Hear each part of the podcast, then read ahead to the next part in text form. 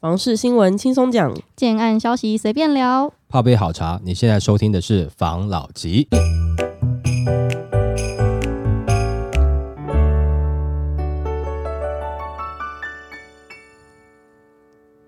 关心你的房事幸福，我是房老吉。我是大院子。我是茶汤会，今天呢要来聊就是总统大选底定嘛，嗯。几家欢乐几家愁，嗯，这个我们就不多谈啦。然后，但是我有看到就是在大选后有一个新闻，他说到这个赖清德他当选之后方式会有的一个变化，想说来跟大家分享一下。好，民进党赖清德当选总统，专家料二零二四房市交易成长十 percent，房价不会降。二零二四年总统大选结果终于在一月十三号晚上九点多出炉，最终由民进党赖清德、萧美琴当选中华民国第十六任总统与副总统，也打破台湾自一九九六年总统直选以来从未有政党连续执政三届的记录。赖清德接棒带领民进党执政，对台湾房市有何影响呢？房产专家认为，可预料现行房市政策如新青安贷款等都会延续下去。二零二四房市全年交易估成长十 percent，但房价不会降。专家也直言，赖清德当选总统，台湾房市渴望维持现况，也就是二零二三年八月以后新青安贷款基出的房市买气会延续至二零二四年，也因执政优势延续，若能在经济政策上刺激股市的表现，带动经济成长，也可间接影响股民，加大买房的力道。不过，专家指出，虽然赖清得当选延续了民进党执政优势，但二零二四总统暨立委大选，在民众党横空出世，呈现三角都局面。民进党在立院席次减少，未能过半，也失去完全执政优势，可能也有出现无法让执政力道发挥全面性影响的可能。后续院会互动情形仍待观察。那知名投资客帅过头也认为，历年总统选举民众都是延迟消费，但今年大选看似没有太大的影响。民进党政府推的新青安贷款也带动二零二三房市买气，后两个月交易量与前七个月总交易量相当。直言赖清德当选，房市政策延续二零二三年因新青安贷款掀起的买气，也将延续至二零二四年。那他也说明，因新青安可贷八成，又有五年宽限期，加上一点七七五 percent 的低利率，五年宽限期只要缴利息，买跟租要付出的成本差不多，会催生大家不如买房的念头。那帅过头也预料，二零二四全年房市交易量将比二零二三年成长十 percent，而有交易量，房价就会上涨。认为二零二四房价没有下修的空间。现在看起来，感觉二零二四的这个房市应该就是一个字，嗯就是应该是稳吧。嗯感觉是差不多啊，因为政党执政八年以来就差不多是这个样子。嗯，虽然这个就是跟国际的经济起起伏伏有原因，我这样讲是不是又会被骂？我我没有什么意其他意思，我只是想说，现在因为很多就是不确定的因素都已经定下来了，对然后执政党在二零二三年底推出来的新青安的房贷，对也让房市小回春嘛。对，那这东西它感觉就是会延续下去啊，因为的确是有人吃这套嘛，嗯 所以二零二四应该是继续新青安的政策吧。嗯，我提供一个我自己的看法啦，哈，就是其实我们在之前就讲了哈，我不觉得今天哈，就是民进党哈当选了以后，这个房市哈，就是说会热络了哈，嗯然后房价不会降这样子啦。我的认为呢是三党谁当选都一样，因为你看他们提出的政策，其实都没有办法在短期内看到效果啦，即使是有啦，哈，可能也是中长期啦。那当然，大家之前会讲说，这个国民党的这个侯康代哈，可能会再刺激一波的这个疯狂买潮了。但是问题是，真的当选之后怎么实施？我相信应该是还是会抑制说，不要让他这个疯狂炒作的成分了。但是嗯有心人士还是可以拿来用，然后但。不管怎么样，我觉得其实三家感觉提出来的这个房市的政策哈，我想感觉上是差不了太多了。嗯也就是说，选后应该是房市状况都应该还会不错。所谓的不错，不是说这段时间还有大幅上涨的力道，而是交易量会大家跑出来买。交易量会比较大哈，因为大家可能觉得哦，那也就这样子吧，那似乎低谷哈就被熬过去了。嗯哦，这个我们在半年前，好像半年前有讲吧，哈，对不对？就是那时候叫大家，哎，可以先出来看看房子，可以出来准备。如果说有需要的话，可以买房子。然后，假设你针对有一些这个可能想要就逢低买进的哈，有可能这些人原本持有的一些投资客，熬着熬着就熬过去了。当时讲的是有这样的状况嘛，对不对？但是现在也不能说完全乐观啦，因为毕竟还是有一个囤房税哈，后面即将到来嘛，对不对？但是讲实在话，囤房税哈，对于我们目前整个供应市场哈，其实还是说帮助有限啦。那为什么这样讲呢？因为你知道有一些囤房，它可能它囤的房是旧的。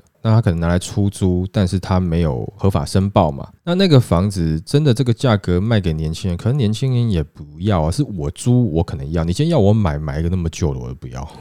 哦，或者说状况不太好，我不要。要或者是有些人囤的是大平数，他其实试出到市场，你也很难租，那你也买不下来。就是说，它不会像想象中的这么的美好啦。那多数的年轻人还是会期待在一个可能比较不错的区域哦，然后呃，可能平数稍微不要太大啊，屋龄不要太久这样子的物件。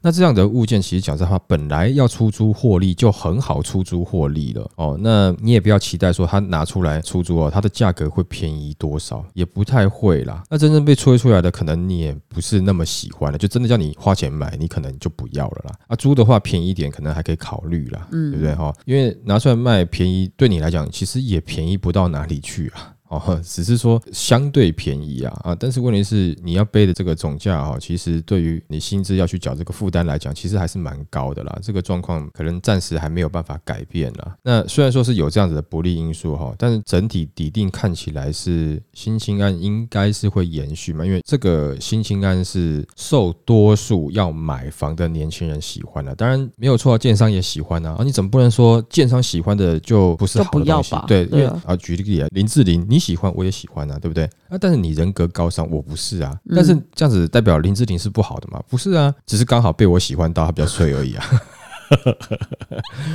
对不对？哈，就这种感觉然后如果它继续延续的话，那看起来这个量应该会出来。那当然没有错，你量哈持续一段时间之后哈，价有可能会又会慢慢上去了。但不管是后面之前有谈到这个什么 ESG 等等等这些问题，成本啊哈，人工啊这些问题慢慢会加进去。但是你的量只要持稳哦，价格比较难松动了。嗯，哦，除非说这个跟之前讲的一样嘛，就是说它在新的新兴区域推的新案，对某些人。来讲是降价了，因为我本来是看旁边的蛋白区已经被炒得很高了，我现在过来哇便宜哦，可是在地就会觉得，哎，这原本才多少钱啊？你跟我讲说房价在降，哪里有降？本来在看隔壁这蛋白区，他就觉得，哎，总价有降哦，哦，单价可能也便宜哦，这个每个人体感不一样。但也有听到很多的这个投资的大鳄讲说，哈，这今年美国的经济状况哈不容乐观啦，很多预期今年可能不会是像想象中的软着陆啦，然后再来美国的房市跟金融哈都有。有要担心的部分啦，啊，那这个还是一个潜在的问题嘛？那毕竟台湾跟这个美国的经济联动也太高了，所以也不用到太乐观说哦，今年房市一定说大好，百花齐放，应该是不会啦。但很差吗？好像现在也没有看到可以让它开始崩跌的一个状况了。总之呢，现在的市场状况啊，看起来是这样的氛围了哈。那你针对只是针对民进党的话，可能就不够理性了。但是民进党是不是会延续目前的状况，慢慢让这个房市可能价格慢慢上去呢？是有可能的。但是你难保另外两党当选以后，房价会真的下跌，看起来也都是有点难啦。哦，那不过呃，这也是目前选后的一个状况了，好吧？也许充满了无奈，但是可能今年的状况会是这样子，好吧？OK，好，来下一则。这一集呢，我们要来聊一样是延续刚才那个总统大选的话题。对，总统大选出来了，民进党的得票率是四十趴。那我就有看到一则新闻，民进党接下来要面临的是可能会是很多的考验，因为房市现在的状况，有人买到房子高兴，但是大部分的人都是不太高兴的。嗯，那这样子的状态下，他要怎么样去解决这些事情呢？来，这则新闻跟大家分享一下。好。高房价民怨四起，赖政府上任后面临三大房市挑战。二零二四总统大选由民进党正副总统候选人赖清德、萧美琴胜出。对此，高丽国际业主代表服务部董事分析。未来赖政府在房地产议题上面对不小挑战，包括了高房价、中南部低基期区域房价走扬，令相关民众产生被剥夺感，与全球化战略等三重挑战，再值得关注。这个董事指出，首先高房价议题仍是痛脚，在野联盟破局使新政府未取得绝对多数而险胜，尤其北部都会区的年轻族群对于高房价的不满已经台面化，恐非目前社宅、购屋、租金等补贴措施能解，其中。前者尚未发挥效益，而后两者间接支撑房价向上。无论长期调养结构或短期疏解足够压力，都显得治标不治本，势必重新检讨出有感的政治方向，否则选票的流失会更快。但过去赖在台南回收房屋税税基的做法，恐怕也非民众所乐见。其次，专家表示，房价涨速过快，加重在地民众的相对剥夺感。高科技业往中南部投资，刺激原本低基期区域的房价涨升，尤其投资买盘的跨区易住，以加剧民众买不起、租不起的压力。未来如果还有消费水准超前产业升级的现象，投资开发的推土机碾压淳朴乡村，将成为新的民怨核心。最后，专家指出，新掌舵者需面对超越市场层次的全球化挑战。这次是台湾民选总统以来单一政党连任后又胜选，考验朝野接班或轮替的专业人才布局。即将卸任的蔡政府过去喊出前瞻基础建设计划，后在产业布局、城乡建设、住宅市场都有非常明确的方向及一致性，而且组织人员受到稳定支持，所以政策执行强度直接左右房地产市场动态。蔡政府虽然接手的二零一六年最暗淡的房市，但以遍地开花的围绕公办都跟重新启动建筑投资能量，再用新清安化解打炒房的硬着陆风险。接下来应该注意的是，未来对于房市具有主导角色的内政部、国家驻都中心等机构由谁接棒？面对新国土计划、近邻碳排、能源转型等挑战，又能否提出耳目一新的政策？专家则认为，赖萧佩已延续蔡政府的居住正义政策，从推动囤房税二点零，协助百万租屋家户到新进青年安心成家贷款，整体住宅市场状况变化不大。二零二四年房市维持稳定基调。它这个新闻呢，它分成三个部分去讲嘛。嗯。一个是房价太高，这是北部年轻人不爽的事情，房价太高了买不起。然后第二个是中南部的基期被拉高，嗯，因为前一年两年的那个热潮嘛，对，中南部因为一些议题被哄抬起来的，嗯。也不能说哄抬啦，被支撑起来的。嗯。最后一个是因为很多那种近邻碳排的一些国际议题，嗯。未来要去怎么去面对？嗯，那我就想到之前大选前戴清的候选人，他有提出他的住宅政策。对，关于这个社会住宅的部分呢，他是希望可以新建啊二十五万户。那这个东西到底能不能解决现在台湾房市面临的问题？就是嗯北部房价太高，中南部的这个机器变高，然后再是现在新的这个国际的局势的问题，对，你觉得呢？因为他要花四任总统十六年的时间嘛，嗯，所以对于现在此时此刻来讲，我觉得可能影响不大吧，就是一些消息面的这种可能让人家安心的感觉啦。但你说立即的解决可能有点难度了。那他催生出来的那个公益出租人，这个可能还稍微比较有一点机会了。那但是其实到了一个年纪，也没有？很多人在不高兴的，就是说啊，为什么我到这个年纪我还没办法买房，我还是在租房？你提供一些出来可以出租没有错，大家核心的问题其实还是很多人希望能够有自己的房子啦。嗯，你这个问题没有解决的话，其实还是会有民怨啦，哦，还是会有啦。所以以我看起来，就是说这样子的，可能还是会之后成为一个被悲革的点啦。哦，但必须老实讲啦，就是说社会住宅其实还是得要做啦。那至少现在开始做了啦。那我们之前有聊过嘛，就是说，其实三党都有提社会住宅，但其实他们的社会住宅的定义到底跟可能譬如说啊，我个人想象中的这种大家会很喜欢的社会住宅哦，可能还是有一些差异啦。嗯，我那时候不是一直有讲，我说希望哎，你是不是可以模仿国外有些社会住宅经营的很好，对不对？那即使是一般人哦看到都会羡慕说这个社会住宅哇，你你住得到，感觉蛮好的，整个不管是这个社区的经营啊，哈，建筑外观的维护啊等等，让你觉得是不错的，而不是说因为我有盖社会住宅，那到选举的时候我把这个数据拿出来，然后我接着我要继续当选，但并没有好好的去经营这个社会住宅的话，那我觉得最后盖了也帮助不大，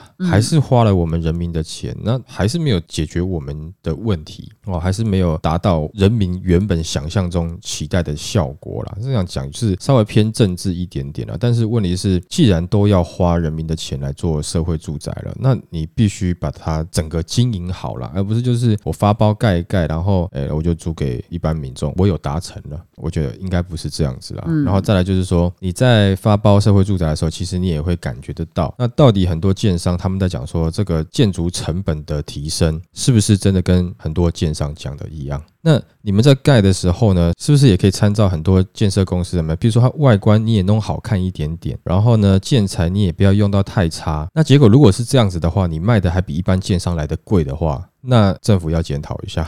没错，所以你不是一昧的只是打建商了。如果说你今天盖的还比他们贵，如果说我今天要租这一间呃社会住宅哦，结果我跟旁边的建案没有差很多，但是我的建材跟建筑外观整个差很多，那租金差不多的话，那这样子政府是不是要检讨一下？你都已经是政府单位了，怎么可以做的比？一般建商来讲，你成本拿的还比人家高。那像这样子状况，的确啦，你只要经营得好，未来这个社会住宅在居住正义上面的确使得上力。但如果说你只是把它弄成像这种难民营啊、蚊子馆啊这种感觉的话，我觉得那就是浪费我们的钱了，哦，浪费人民的钱了。先不要讲说是不是真的浪费到人民的钱好了，但至少浪费人民的选票嘛，哦，这样可以讲吧，对不对？那所以如果说真的要做的话，我觉得是好好做。那我。我们也期待是不是可以做到，就是它对于居住正义能够有一点点帮助嘛？那你真的如果说呃是有点钱想要买自己的房子，那没关系啊，你就到市场上去买啊。但是如果说你真的是弱势的话，你又可以配合我们政府的一些这个要求的话，那社会住宅也是一个很好的选择啊。真的做到这样子的话，我觉得那就是你可以讲说达成一定程度的居住正义了啦，对不对？OK。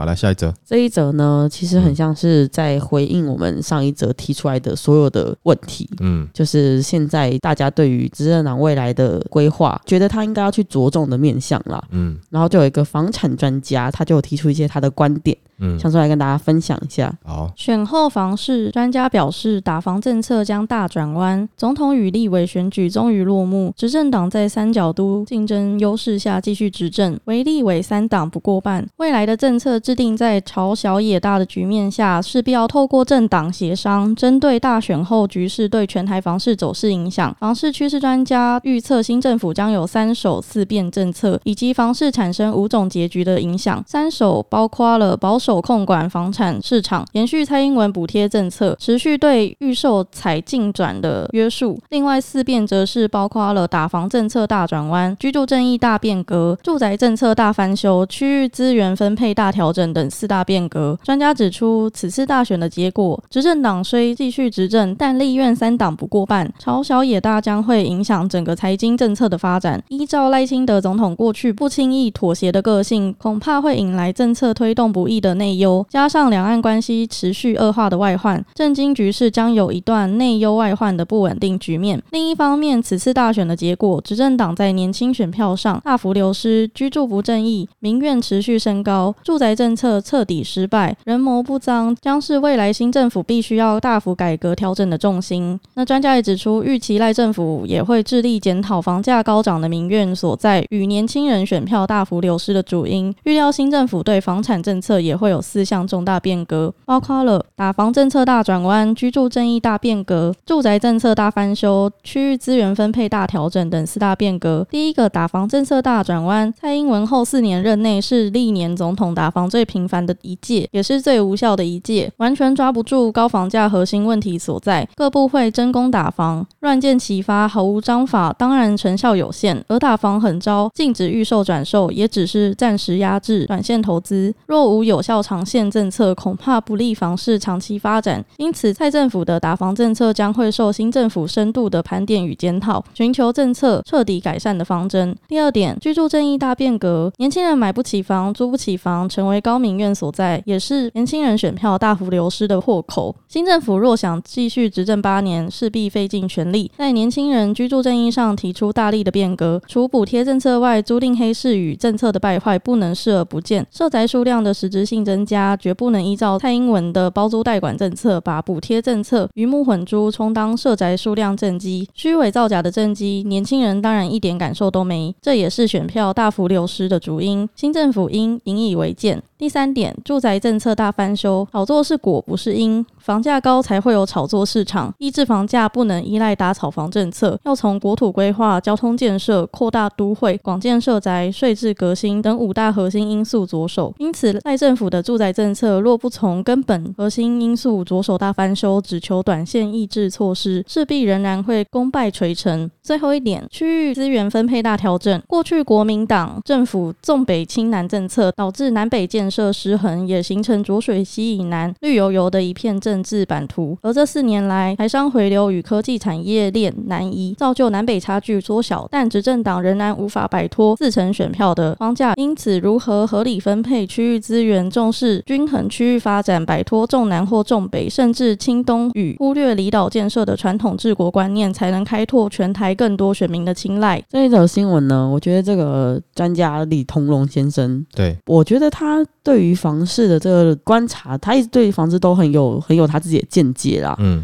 但他这则新闻，我感觉他好像是在检讨他这次选举这个只有四成的原因，嗯看起来很像是这样子，就是对于一些他们之前所做的打炒房。对，的一些政策，不管是平均地权条例还是囤房税，他说都有打，但是都是没有效的。嗯我觉得原因还是归咎于他这个时间点不对啊，他打的那个时间点不对，不一定是政策的问题，而是实施的这个时间性的问题。对，现在选举的结果是民进党继续执政，这个他能不能在这个房市的政策上面改善时间这件事情呢？或许改善之后会有改变吧。这礼拜没有办法哈，因为选后第一周哈，所有新闻大概都会跟政治扯到一点点关系啦。这个前理事长他提到的这个几个点呢、啊，的确是在检讨目前民进党政府为什么选票大流失嘛，哈。嗯，那在住宅政策的部分，有没有他觉得没有做好的地方啊？当然包含一开始蔡英文上任的时候，什么三支箭又三支箭的哈，就是万箭齐发一直在射嘛。哈，那不管啦、但是真的能讲说他们是不会打防吗？或者是说都不懂吗？常常我在这一点上，我的看法就会不一样。我会觉得是不是他们懂？但是他们预判了你的预判，他其实是懂这样打，但他也知道这样子打了以后房价会下来。那房价真的下来，可能不一定是他们要的结果，可能要的结果是我感觉有打了，但是不能让房价或是说房市伤害的太重。嗯哦，这样对我来讲不好，因为毕竟我们可能跟很多建设公司也是不错的关系，嗯 也许了哈。所以你就看看这一次会不会又像平均地权条例一样了。譬如说，我们的囤房税之后要实施了，实施之前会不会雷声大？那实施之后雨点小呢？会不会有一些你看不到的后门，或是有一些小小的窗？哦，嗯那他可以去从中间做出一些，诶，哦，我这样子做也许就没有问题了。譬如说，我现在变成是公益出租人，我拿出来出租，这个可能你不能算是完全的后门啦，因为它就是提供市场的需求啦。那但是是不是会还有其他的东西？最后在这个法令上线之前，你感觉这个东西是小小的 bug 的存在的话，那也许就可以证明说，这个打对于政府来讲。也许他不是不知道大家对于房价的抱怨，只是说他不能很草率的哦，我用草率了哦，但是用引号，让房价突然的大幅下跌，那造成的问题可能更大，嗯是不是？我不能这么做，但我不能这样讲，因为我这样讲，也许很多选民就会抗议，因为他不一定能够理性的，因为对于可能我的立场，我现在过得不好啊，我现在买不起房啊，解决不了这个问题，那我们就来对不对？哈，用选票输赢嘛。那可能对于政府来讲，他顾的立场是整个国家目前的一些状况。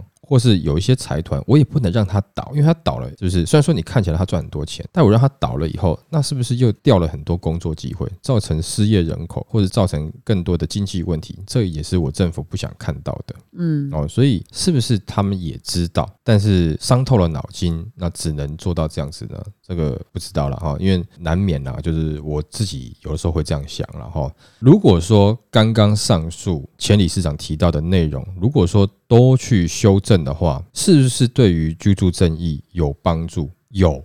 但最大的问题现在是我们的收入不够高，但是收入提高之后，也许又会拉高了人工成本，那房价是不是又有可能提高？嗯变成是一个恶性循环。对，所以其实讲到最后，如果说现在有三家公司可以盖社会住宅了嘛，对不对？三党自己去盖啊，对不对？那如果你盖得好的话，也许我就投你嘛，不要全部都只是丢给政府啊。没错，哦，那这样子的话，也许真的是对于居住的市场会有一些帮助啦。因为我知道，的确你三档去盖也不可能整个台湾整个面积的去覆盖，不可能，你只有少部分的地方可以做，还是有多数的地方还是在自由市场的部分。但是你总是有个起头啦，也许会比较好一点点啦。OK，好来。那我们今天就呃，因为刚选完嘛，对不对啊？基本上都是政治的议题。那政治我们不太懂，然后只能说针对房地产，我们的看到现在这个新政府即将啊，已经选完了嘛，对不对？哈，在五月要上任嘛，在这个过程中，现在大家有一些不管是猜想啦，或是预测啦，或者看到的一些问题啦，我们拿出来跟大家分享一下啦，好不好？OK，那我们今天就分享到这边喽。好，好，谢谢大家收听这一集的房老吉，拜。